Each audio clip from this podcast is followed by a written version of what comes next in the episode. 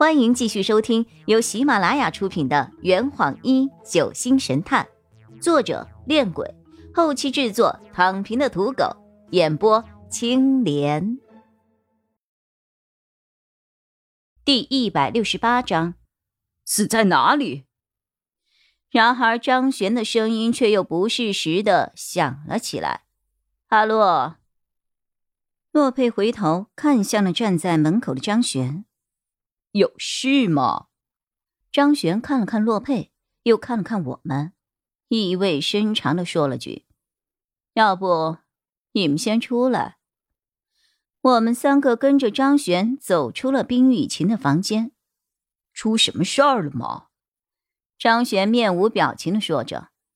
听完后不要大叫，也不要跳起来，别卖关子。刘念。死了，我赶紧捂住了嘴巴，我真的差一点就叫出声来了。此刻，洛佩和白小霜也是一脸的震惊。我赶紧回头看了看乘务室，那里果真一个人都没有。洛佩深吸了一口气，隔着墨镜看不到他的眼神，他十分平静的问了一句：“死在哪里？”洗手间，左边的女厕所第三个隔间。尸体现在还放在那儿，我也是刚刚上厕所的时候才发现的。白小霜看了看表，皱了皱眉：“怎么会这样啊？现在才下午一点钟，离我们发现李伟的尸体才过了五个小时啊！死了有一段时间了，是被布袋之类的东西勒死的。第一现场应该就在女厕所内。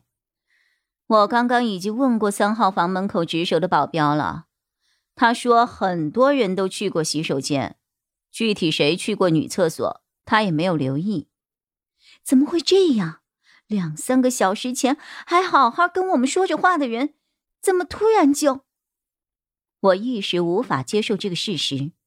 刘念和我们的关系一直很好，在船上一直都很关照我们，昨晚还和我畅谈了两个多钟头。”为了完成我的嘱托，他还特意抱着菜刀睡在了三号房门口。我不甘的捶了一下墙壁，站在我对面的洛佩也和我做了相同的动作。他扶着墙，自责着：“怪我，哎，我太大意了，没有想到在这么狭小的空间内，他居然还敢再次出手。我也有责任。”事前我还信誓旦旦的向船长保证每个人的安全，哼，真是丢人。张璇看向了洛佩，垂眸低声着：“这个事情我还没有跟别人说，具体该怎么做，还是听你的吧。”洛佩思考了一会儿：“雨涵，你去通知船长，告诉他这个事情，顺便把他和大福都请过来，还有。”叫普伦给我准备两瓶酒。小双，除了影衣之外，将一等舱中所有的乘客都集中到餐厅里，绝不能让他们任何人再单独行动。张璇，洛佩凑到了张璇的耳边，同他说了几句悄悄话。张璇的嘴角微微上扬，点了点头，知道了。哈洛，那你呢？我。我需要做一个试验。下午两点整，两位船员将刘念的尸体盖上了白布，从洗手间里抬了出来，和李伟的尸体一起放在了三号房。船长坐在餐厅的吧台旁的凳子上，用手扶着额，大副在他的旁边也是一副坐立不安的样子。普伦体贴的给他们倒了两杯白兰地。燕南大学的学生们在白小霜的指挥下，都聚集到了餐厅里。冰雨晴似乎还没有从安眠药的药效中恢复过来，黄婉一坐在他的身边照顾他，夏夜坐在窗边照着镜子，左一则站在他的身边为他扇扇子。陈米林离开电脑后，便拖着脑袋坐在门口，平静地望着窗外的风景。林世子独自一个人站在一旁，先后拒绝了向他献殷勤的陈晨成和邵中天。廖望满脸愁容的坐在了餐桌旁，白小霜站在他的身边，易星辰则在餐厅的过道上来回踱步，一刻也停不下来。餐厅内并没有见到张璇的影子，易星辰似乎有些不耐烦了，向我问着：“雨涵，我们到底要在这儿待到什么时候啊？”我站在船长身边，摇了摇头，不知道。阿洛还在做试验。难道我们就要在这儿这么干等着他做完试验吗？不然你想怎样啊？当然是去帮忙了。他的回答令我大跌眼镜啊！我还以为他是犯了多动症，不愿意被拘着，没有想到他还是一个热心肠啊！各位，我们还有两个小时就靠岸了，请大家忍耐一时。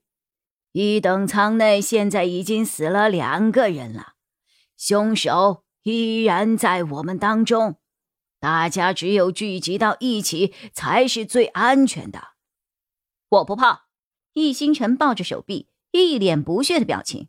不管凶手是何方神圣，只要他敢出现在我的面前，我就把他给打扁。真是初生牛犊不怕虎的大学生啊！当我正要数落他几句的时候，客舱内传来了“咚”的一声，大家都被这个声音给吸引住了，瞬间安静了下来。不一会儿，又出现了“咚”的一声，但这次的声音比刚才的声音还要大。夏夜问着：“这是什么声音啊？”第三次巨大的一声“咚”，把我们彻底惊倒了。这次又好像是摔碎了什么东西的声音。易星辰愣了一下，正要走出餐厅去客舱查看情况的时候，洛佩面带微笑的推着他走了进来。呵呵呵，船长，反正还有两个小时才能靠岸，在此之前，我们就一起来把船上的这两起命案的凶手给揪出来吧。大夫惊讶着：“啊，你知道凶手是谁了？”洛佩点了点头。看着我，林将军是知道了呀，但是他不善表达，所以就由我来向大家阐述。大夫以及一干人等都向我投来了钦佩的目光，我的脸一红，我紧张的戳了戳手指。夏夜对身旁的人说：“佐伊，去帮我拿一份爆米花。”佐伊应声而去。这坛已经喝完了，呵你猜出凶手是谁了吗？啊，老板，拿酒来。呃呃，更多精彩，请关注青莲嘚不嘚。